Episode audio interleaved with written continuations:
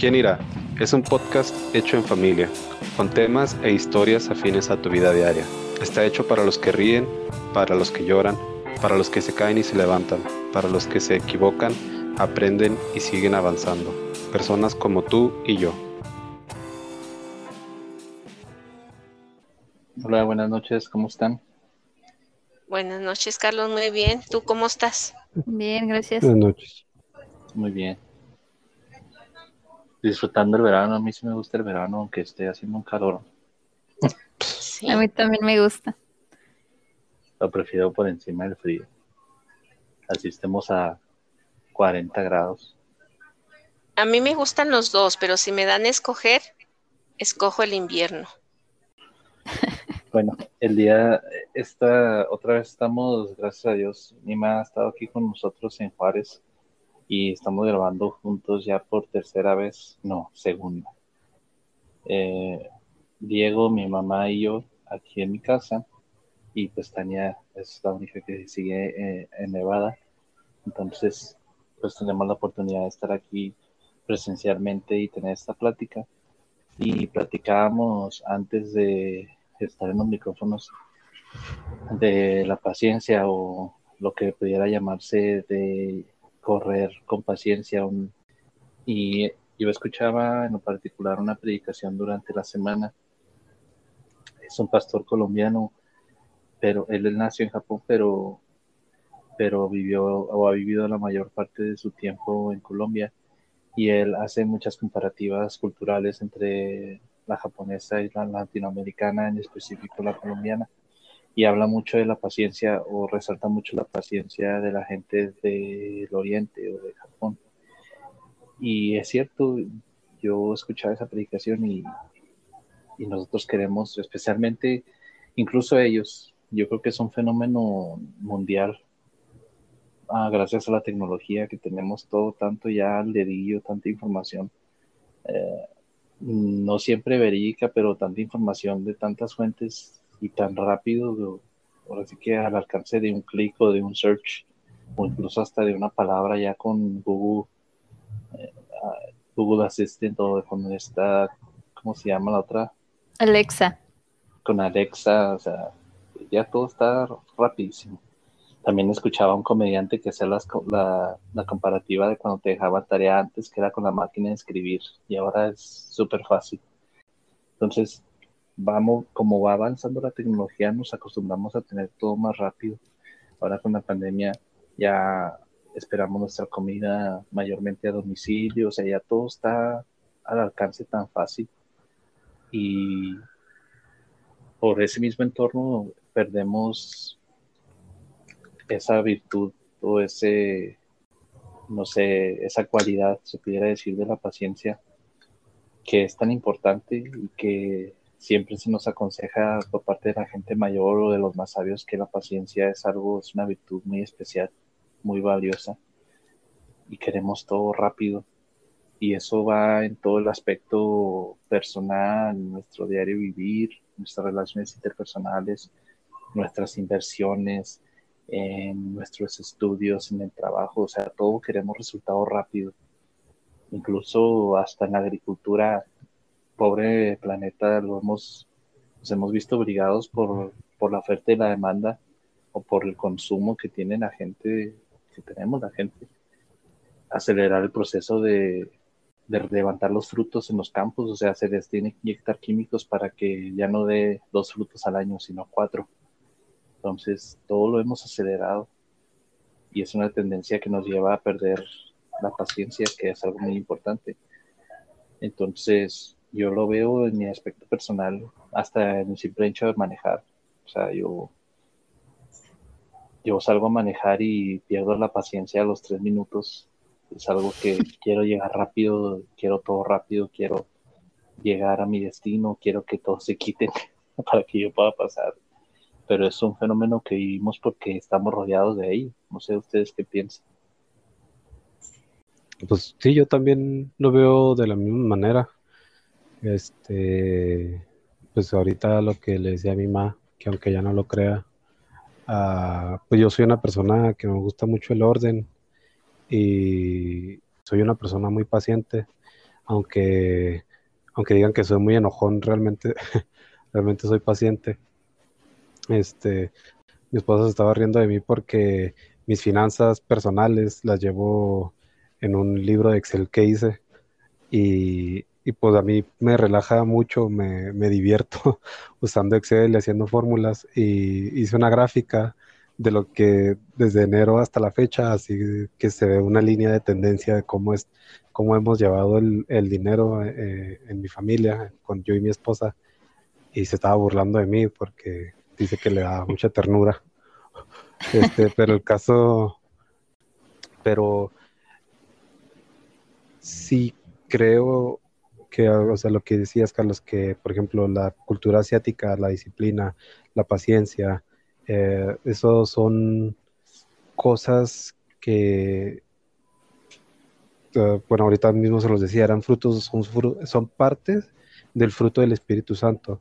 No recuerdo tal cual así el pasaje, pero pues ahí dice que eh, los frutos del Espíritu Santo son paz, benignidad, paciencia, amor y otras cuantas que les digo, no me las sé de memoria pero para mí yo lo he visto a lo largo de mi vida. Ah, yo sí me acuerdo cuando era niño que mi mamá me regañaba porque no recogía las cosas o que el cuarto estaba tirado o que perdía las cosas. Este, y ahorita... bueno, ahorita no lo escucharon, pero dice que todo se me olvidaba. Este, pero sí, yo me acuerdo y, realmente he visto el cambio de, de la disciplina o de la paciencia conmigo mismo vino la disciplina y luego de la disciplina vinieron otras cosas que, son frutos o, cosas que yo veo que estoy obteniendo, como por ejemplo a tener ahorros o poder tener una administración para comprar cosas, lo que no necesito que, que Dios me dé más, que con lo que ya tengo lo puedo hacer funcionar a, no sé, de manera correcta. Y eso nada más es, por ejemplo, un, un aspecto hablando del dinero, pero incluso eh, ahorita también de lo que decía Carlos, de lo que uh, cuando vas manejando, pues mi esposa sabe que yo también soy igual de, me molesta mucho ir manejando y yo hoy iba manejando. Tu, esposa y nosotros. No soy café. Yo, soy, yo sí manejo bien, los que manejan más son los demás. Pero el caso es que íbamos manejando hoy por la tecnológico y, los que viven aquí en Juárez, pues ahorita saben el desastre que trae el gobierno municipal con su ruta troncal. Entonces, iba yo muy a gusto por mi carril y una, no sé qué era, una suburban, una Escalade, pero hasta traía tumbaburros, salió de la nada y estuvo, yo creo, a menos del metro de, golpearnos en el costado, en el lado del copiloto.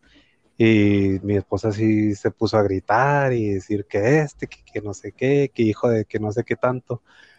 Y yo me quedé así como callado, dije, pues ya no. Me dijo, ah, caray, ahora la que grité fue yo. O sea, tú te quedaste callado.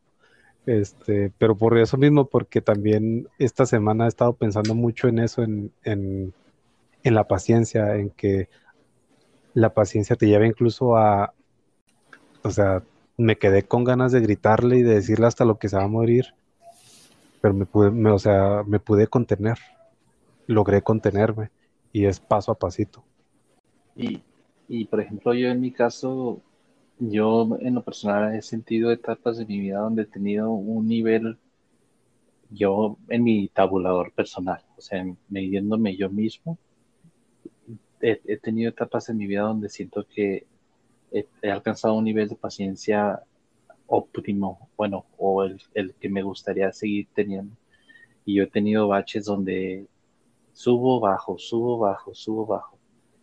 Y la verdad para mí yo creo que es, en lo personal, hablo en lo personal, para mí es algo muy difícil, no en la paciencia del aspecto laboral, de las finanzas, mm, o de algún trámite, que sea, más bien en la paciencia de mis relaciones interpersonales, del estallar eh, rápido, de ser tan enérgico o poco paciente con actitudes de otras personas. Yo creo que ese es el aspecto donde la paciencia me falla bastante y, a veces repito, he tenido niveles que me gustan, que, que me siento muy bien, muy paciente y que creo que llevo un buen progreso y de repente caigo otra vez en el hoyo. Eh, Y, y vol- volvemos a lo que decíamos, es una carrera como un maratón, es de, de, paciencia, o sea, de no te puedes quemar, no puedes quemar tus naves los primeros, no sé, un maratón de 30 kilómetros, no puedes, no puedes este, empezar bien o, o muy fuerte 10 los primeros 10 kilómetros porque los siguientes 5 te vas a quemar y te van a, te van a rebasar, todo lo que avanzaste lo vas a perder y hasta lo doble.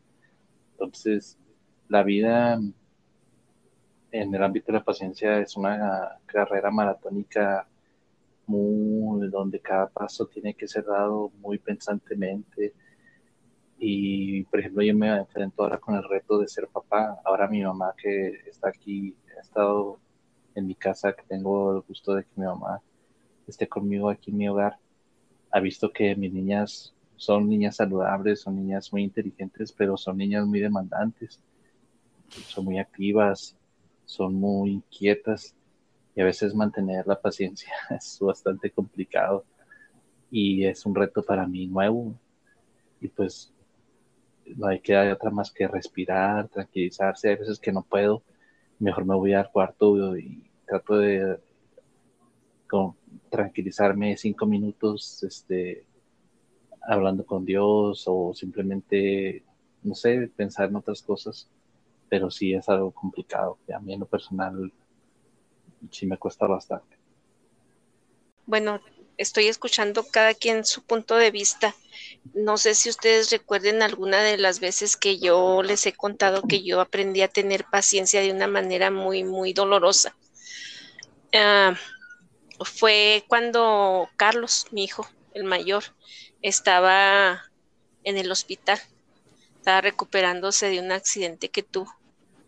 Y este, yo me acuerdo que todos los días llegaba el, el médico que lo estaba valorando porque mi hijo tenía eh, estaba tenía una pesa de, de dos kilos en, en, su cabecita así con una especie como de de pinza eh, esa pinza era puntiaguda y tenía unos picos que se detenían de los lados de la cabeza con un peso de dos kilos en una cama porque necesitaba pegar la, la segunda cervical la segunda cervical estaba a punto de desprenderse entonces él tenía que estar acostado con el peso y la cabeza sin moverse. Y yo me acuerdo que todos los días llegaba al médico y le decía, ya lo va a dar del alta, ya lo va a dar, pero ¿por qué, doctor? Y en veces hasta le alegaba. Hasta una vez que me dijo el, el, el doctor, tiene que tener paciencia, señora, esto no es un juego, ni es cualquier cosa, tiene que tener paciencia. Me acuerdo cuando me dijo así tan enojado, me sentí y me sentí muy mal, ¿verdad? Me sentí porque me contestó así, y luego me sentí porque dije yo que, que este impertinencia la mía, que, o sea, que, qué tonta por no, no entender lo que estaba pasando, ¿verdad? Entonces yo me acuerdo que yo todas las noches me ponía ahí a platicar pues con Dios. A orar y todo eso. Y yo me acuerdo que, que fue una manera como que él me dijo, tienes que aprender a, a ser paciente, pero a esperar con, con paz y con, con buena actitud. Eso es tener paciencia. Estar en paz y esperar con buena actitud. Y no es porque, oh, va a pasar puras cosas buenas cuando estás esperando algo, cuando estás uh, paciente esperando algo, no, no siempre van a pasar las cosas buenas. Pero si estás esperando con paz y, y, de, la buena, de la buena manera, este, todo va a ser más calmado, todo va a ser más, más, uh, va a ser más llevadero. Entonces, ¿cuál es esa paz? Pues sola, solamente la paz que Dios te da, ¿verdad? Y, eso es lo que tenemos que aprender. O sea, tienes que esperar con, con paz y de buena manera, o sea, con buena, con buena actitud, a, a, esperar lo que pase, a tener paciencia para lo que tenga que pasar. Sí, de, de hecho, este, bueno, yo puedo hablar por mí. Yo soy una persona muy impaciente. Y de la manera que he desarrollado la paciencia ha sido con, con las pruebas duras de la vida, con los golpes que me he llevado en esta vida y nuestra familia, nosotros cuatro ahorita estamos pasando por, por una situación familiar muy difícil y personalmente cada quien está pasando sus cosas también. Y escuchándote, Tima, que dices que tienes que esperar, bueno, que uno, que, la paciencia es esperar con la buena actitud. Yo confieso que, que a mí ni la paciencia ni la buena actitud mm, se me dan en, tiempos tan, en tiempos que me, que me estresan tanto.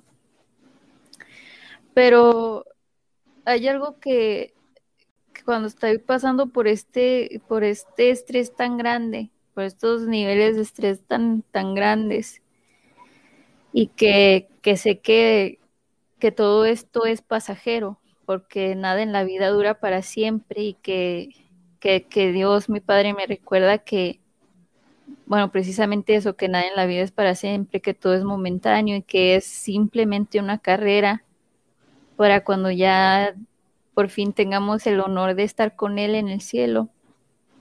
Pero eh, en, en mis momentos de, de tocar fondo, siempre, siempre hay cuatro cosas que, me recuerda a Dios. Una me recuerda su amor, eh, me recuerda que Él siempre está aquí conmigo y que eh, no importa qué tan, tan mal me sienta, qué tan triste, qué tan estresada, qué tan, tan en el fondo, Él está aquí conmigo y no me va a dejar. Eh, me recuerda también que, le puedo pedir ayuda a Jesús siempre. Y, me, y siempre tengo en la mente esta, esta cita bíblica, es Hebreos 4:15. Y dice, nuestro sumo sacerdote comprende nuestras debilidades porque Él enfrentó todas y cada una de las pruebas y tentaciones que enfrentamos nosotros. Sin embargo, él nunca pecó. Por eso, no importa por lo que sea que esté pasando cualquier persona, Jesucristo lo, lo padeció, eh, lo enfrentó y salió adelante. Y entonces cuando estoy ya que no puedo más, voy a Jesucristo y le, le pido que me guíe, que me ayude eh, a salir adelante como él lo hizo. Y también me, me acuerdo estas dos cosas que, es algo que él me enseñó que cuando, cuando restauró mi, mi identidad, me recuerda que tengo que ser paciente conmigo misma y que tengo que respetar los procesos que estoy pasando, ya sea tristeza, eh, enojo, frustración, impaciencia, eh, lo que sea que estoy pasando, tengo que respetar los procesos de las, de las emociones que estamos pasando, porque si bien no debemos de, de guiar nuestra vida solo por emociones, es verdad que si las ignoramos, el problema solamente crece y crece y crece.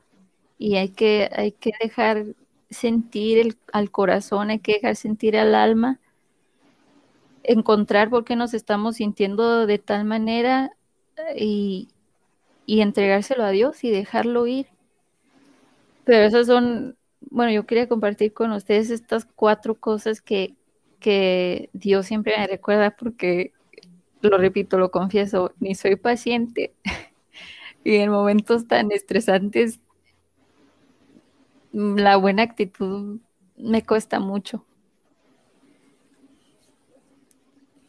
Sí, sí, este, y pues yo también igual nada más puedo hablar, puedo hablar por mí. Y no sé si esto lo he contado ya aquí en el podcast y si no, pues ya me voy a delatar. este, yo a los 16 años acepté a Jesús, se puede decir que me hice cristiano. Pero antes de eso, yo le había dicho a Dios muy explícitamente que lo odiaba. que, que para mí él era el culpable de que mi familia se hubiera deshecho. Entonces, este, pues a mí una buena actitud me costaba mucho, o sea, siempre tenía esa, esa mentalidad de la que hemos hablado aquí varias veces, de una mentalidad de víctima. Y conforme fue pasando el tiempo, me empezaron a pasar muchas cosas que creo yo si tuviera esa misma mentalidad de víctima, diría pues que no salgo de una cuando yo estoy dentro de otra. Todas y cada una de esas cosas que me han pasado eh, me han enseñado disciplina y paciencia. Este, por ejemplo, ¿cuántos años tenía? Creo que sí tenía 17, 18, no sé. Cuando me, me quebré la clavícula. Este, yo nunca me había quebrado un hueso, nunca en mi vida. y me quebré la clavícula y aquella vez hasta le vomité a la mesa a mi tía. sí, es cierto. Este, este, del, dolor. Entonces, y, no, cuando te quiebras la clavícula, no es como cuando te quiebras un brazo o un pie que te pone un yeso. Cuando te quiebra la clavícula, tienes que hacer el mayor esfuerzo posible por mantener todo tu cuerpo inmóvil.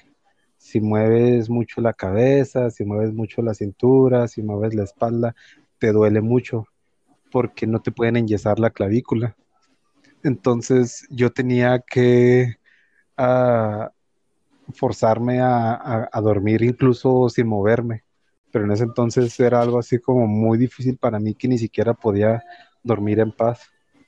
Y luego, pues ya no sé, de las cosas más recientes que me han pasado, que he estado, he estado, bueno, pues he estado en la cárcel, este, y creo que esa ha sido una de las experiencias más duras que, he vivido, eh, porque prácticamente estuve encerrado siendo inocente, que no, no he hecho nada para merecer estar privado de la libertad, pero aún así he tenido que estar privado de mi libertad y he tenido, de hecho, cuando estuve encerrado, uh, oraba constantemente y cantaba constantemente en voz bajita, pero canciones de alabanza a Dios porque era la mejor manera en la que podía pasar ese tiempo.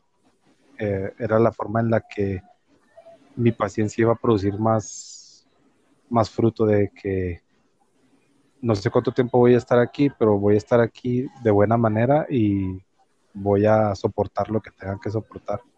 Y hace poquito también me robaron una cantidad muy fuerte de dinero.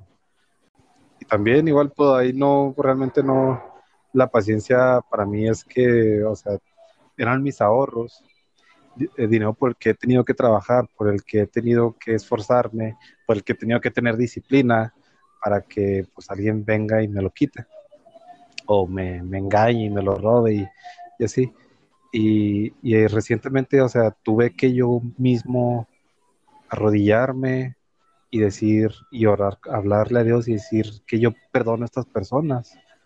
Uh, y yo no sé, o sea, por más que quiero o, me imagino escenarios en los que puedo vengarme de ellos, digo, no, no, no, yo perdono a estas personas, las perdono por el daño que me hicieron y las bendigo para que Dios cumpla su propósito en sus vidas, para que el amor de Dios los alcance. Y no es por ser un santurrón, como una vez Taña nos dijo, pero pues es la, es la, mejor forma en la que en la que puedo seguir corriendo esta, esta carrera que se llama vida sin desesperarme porque lo dije en el, episodio pasado, la vida a veces es tan sencilla pero al mismo tiempo es tan compleja. Y puedes ahogarte en un vaso de agua o puedes ver el vaso medio lleno, medio vacío, pero pues la paciencia y una buena actitud es lo que siempre te va a ayudar a acordarte, como dijo Tania, del amor de Dios. Y es lo que te va a sacar adelante. Lo que a mí esto es una es algo complicado y, hay que saber hacerlo. Y así como para los maratones se entrena años para llegar al momento de la carrera, es igual en la vida, estamos llevando un entrenamiento constante, pero aquí tenemos la ventaja de que cada vez que nos caemos podemos seguir adelante que igual Diego pudiera decir por lo que recientemente pasó que robaron sus ahorros y decir, ay, ¿yo para qué ahorro? ¿No? Diego va a seguir ahorrando y Diego va a seguir con esa disciplina, con ese hábito, porque es algo que le beneficia y que le trae buenas cosas y lo va a seguir haciendo. Y igual yo, a pesar de que un día tal vez pierda eh, la paciencia y me moleste con mi esposa o con mis hijas, no me voy a dar por vencido y voy a decir que así soy y soy un impaciente, no, voy a tratar de luchar otra vez por tener paciencia, control, dominio propio, que son, como Diego lo dijo, frutos del espíritu, tener paciencia al manejar, al dirigirme con la gente, al vivir en la sociedad, pues que es una sociedad complicada. Mi mano va a dejar mentir ahora que está aquí, que está haciendo algunos trámites legales y tener la paciencia con los trámites legales tan burocráticos, o sea, es difícil tener la paciencia para eso, pero tenemos que, son parte de la vida y no podemos simplemente tomar represalias o ponernos en el toma y daca con, con las circunstancias de la vida porque vamos a acabar perdiendo. O sea, no podemos, se va dañar nuestra salud de tanto coraje, de tanta molestia, de entonces no queda más que perdonar, como dice Diego, y seguir levantándonos, seguir empezando de nuevo, seguir intentándolo, intentándolo hasta que nos salga. No queda de otra. Sí, es verdad. Sí, sí es cierto. Eso es muy cierto. Cuando yo escucho que por todo lo que han pasado a mis hijos y y antes cuando, cuando no tenía yo esta paciencia, ¿verdad? Les, les comentaba del ejemplo que una vez Diego se puso muy, muy malo, lo internaron en el hospital eh, porque ah, tenía problemas con, con ah, piedras en, en, la, en la vejiga y en las vías urinarias. Y Por este, beber en exceso un cierto producto nocivo para la salud. Sí, la pura coca tomaba. Bueno, total que este y cosas así que me han pasado, que también cuando me, avisaron que estaba en, los separos, detenido, o cuando supe cosas de, mi hija Tania, cuando supe también cosas de, de, de, de, mi, de mi nieta, de Fernanda, cuando muchas cosas pasaron que yo todavía no podía venir a México y todo, eh, no sé, es que, es que Dios es tan infinitamente bueno que algo me pasó desde esa vez que, que yo estuve tan mal en el hospital con mi hijo, con Carlos, cuando estaba chiquito. O sea, yo tengo esas, esas pruebas tan grandes y es algo tan, tan, tan curioso que, que lejos de yo ponerme alterada o querer hacer esto, querer hacer lo otro, me entra una paz, tengo una paz, hago todo lo que tengo que hacer. Ah, pero eso sí, cuando ya veo a mis hijos bien, entonces sí se me empiezan a doler las piernitas y, empiezo así como que, que me cae, que me cae en cuenta el problema. Pero mientras que está ahí, es una paz y es una o sea, mi mente trabaja también, mi, todo trabaja bien, mi mente, mi ánimo, y digo yo, pues es que es Dios, es Dios esa paz que tanto habla la gente. ¿Quién más? Solamente Dios. Y pues ese, como decía Carlos ahorita, o sea, es una cosa que, que tiene uno que recibir, más que nada, tienes que entender, tienes que recibir esa paz entonces, es como ir trabajando en ello. Y sí, pues hay cosas, o sea, yo, yo les estoy hablando de casos muy graves, ¿verdad? Muy pesados, problemas muy pesados, pero en efecto, a mí se me hace un poco más trabajoso en lo cotidiano, las cosas como de que te sacan de quicio, o sea, ya te, ya te enojaste o, o eh, ya dijiste aquello o sea, eh, en eso sí estoy de acuerdo que, tiene que trabajar uno mucho a, guardar la calma, a tener uno calma. Pero sí, sí es difícil, más difícil en lo cotidiano que cuando uno se ve en una, en un pesar, en un y también para nada más dejar en claro que a lo mejor eso, eso es la raíz de nuestra impaciencia, porque sabemos que Dios tiene el poder de que hacer las cosas así, o sea, Dios puede hacer, darle el giro a, las, a la situación cuando lo quiera, pero lo hace al tiempo que Él quiere, como Él quiere y al son que Él quiere, porque solamente Él sabe de nuestros corazones y sabe lo que necesitamos y cuánta es la paciencia que requerimos. Si un día nosotros oramos, y hablo Carlos en lo personal, si un día, por eso ya no oro por eso, y le pido paciencia a Dios, Dios no me va a poner una barrera espiritual para que todas las cosas que me causan impaciencia me reboten. No, Dios me va a poner cosas que me causan desesperación o molestia en el camino más para que yo pueda entrenarme a agarrar paciencia. Entonces, Dios sabe lo que necesitamos, cómo necesitamos y a qué hora lo necesitamos. Pero no es que Dios no tenga el poder para hacer las cosas cuando Él quiera o como Él quiera. Lo diferente es que Dios no lo va a hacer como nosotros se lo digamos. Dios lo va a hacer cuando nosotros lo necesitemos y solamente Él sabe por qué. Sí. Así es. Bien, bien dice, bien dice en su palabra que basta cada día con, con su afán. Ya ayer ya pasó, mañana no sabes. Cada día con su afán. Sí, sí, de hecho ayer, ayer o antier también mi esposa tuvo un día muy pesado en el trabajo y estaba toda, este, pues se pone histérica. y pues sí, lo más, básicamente le dije lo mismo, le dije, pues así pasa, hay días malos, hay días buenos, ya hoy se acabó, ya saliste de trabajar, ya déjalo atrás, ya. Ah, ya mañana será otro día, ya mañana empiezas de nuevo. Y así es que así debe de ser, pero sí es, es este, es bastante difícil tener paciencia. Eh, te digo, a mí en lo personal es más difícil tener paciencia en lo cotidiano, de que, por ejemplo, ahorita que venía con mi hermana, que veníamos del paso, mi hermana, ay, santo Dios, tan impaciente, ya nos mataban aquí en la esquina. porque ella se pasó en rojo, pero dice que no, que no vio, que ella vio que era en verde, ¿no? O sea, todos los carros ya así. Entonces te das cuenta que, que imagínate cuántas personas así impacientes como ella habrá en la carretera. Entonces sí necesitas empezar a practicar tu paciencia en lo cotidiano.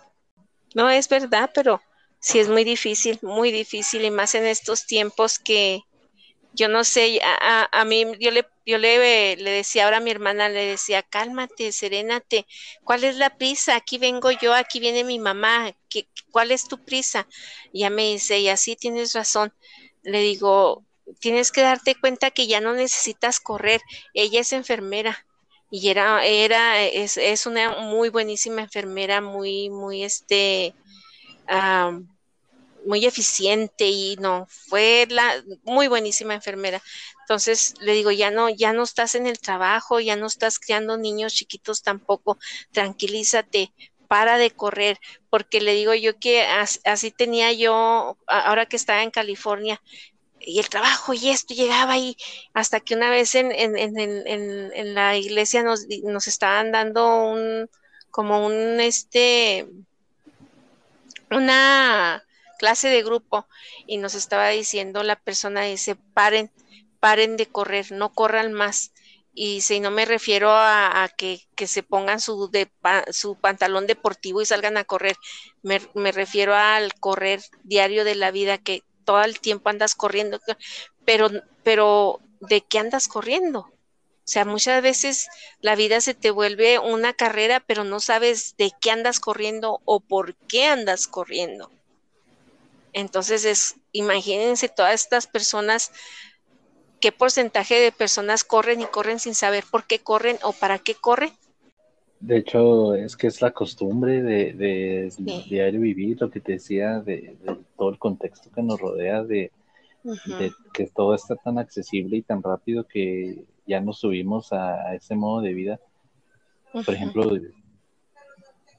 tú, has, tú has estado ahora aquí y tú ves cómo como yo y yo a veces digo, bueno, pero ¿por qué como tan rápido? porque ya traigo la maña de la maquila y que tengo que comer en 15, 10 minutos y no me la puedo quitar. Y hasta que acabo de comer digo, bueno, ¿y por qué comí tan rápido? ¿Qué necesidad de comer tan rápido? Y eh, son mañas, o sea, son el, el ritmo que traemos. Sí, exactamente. Exactamente, en veces no sabes ni por qué lo haces, pero lo haces. Entonces eh, eh, es, es, muy estresante y es muy difícil de empezar a, practicar la, la, paciencia. Muy difícil de, de, que lo logres inmediatamente, ¿no? Van a ser muchos años de, de estarlo día y día, momento a momento, porque hoy en día así pasa, así está la, así estamos la gente, corremos y, no sabemos por qué corremos o de qué corremos. Eh, pues sí, este y pues ya lo hemos dicho aquí varias veces, no, con todo esto no, no es, no es, no lo hacemos con la intención de solucionarle la vida a nadie, no, no pretendemos tener la respuesta a, a todo, eh, realmente sabemos que cada vida es un mundo, un universo. Este, pero pues si un consejo les podemos dar, que hagan su mejor esfuerzo por tener paciencia. Y pues creo que eso es todo por nuestra parte. Gracias, Taña, Tañita, mija, este, Ma, Carlos, Carlos, gracias. Este, gracias a Dios porque nos permite tener estas pláticas. Este, siempre son muy ah, enriquecedoras y edificantes y bueno, para, nosotros esperamos que sea de igual manera para ustedes que nos están escuchando. Eh, y si quieren ponerse en contacto con nosotros, uh, hacernos un comentario, hacernos una pregunta o, o, simplemente quieren decirnos cosas bonitas, o cosas feas incluso. pues aquí estamos para escucharlos, no, no, no sé. No hay censura. Sí, no, no, no, pretendemos que la vida es perfecta o todo es color de rosa. Eh, y somos personas abiertas al diálogo los cuatro. Entonces, pues sí, si quieren comunicarse con, con nosotros, pueden escribirnos a la dirección de correo electrónico, quien irá podcast.outlook.com o también en nuestras redes sociales. Pueden seguirnos y escribirnos ahí también. Eh, los enlaces para cada una de ellas están en la descripción del episodio, que son YouTube, Facebook, Instagram, Twitter. Y pues gracias por su tiempo, por escucharnos. Eh, que Dios les bendiga y que tengan un excelente día.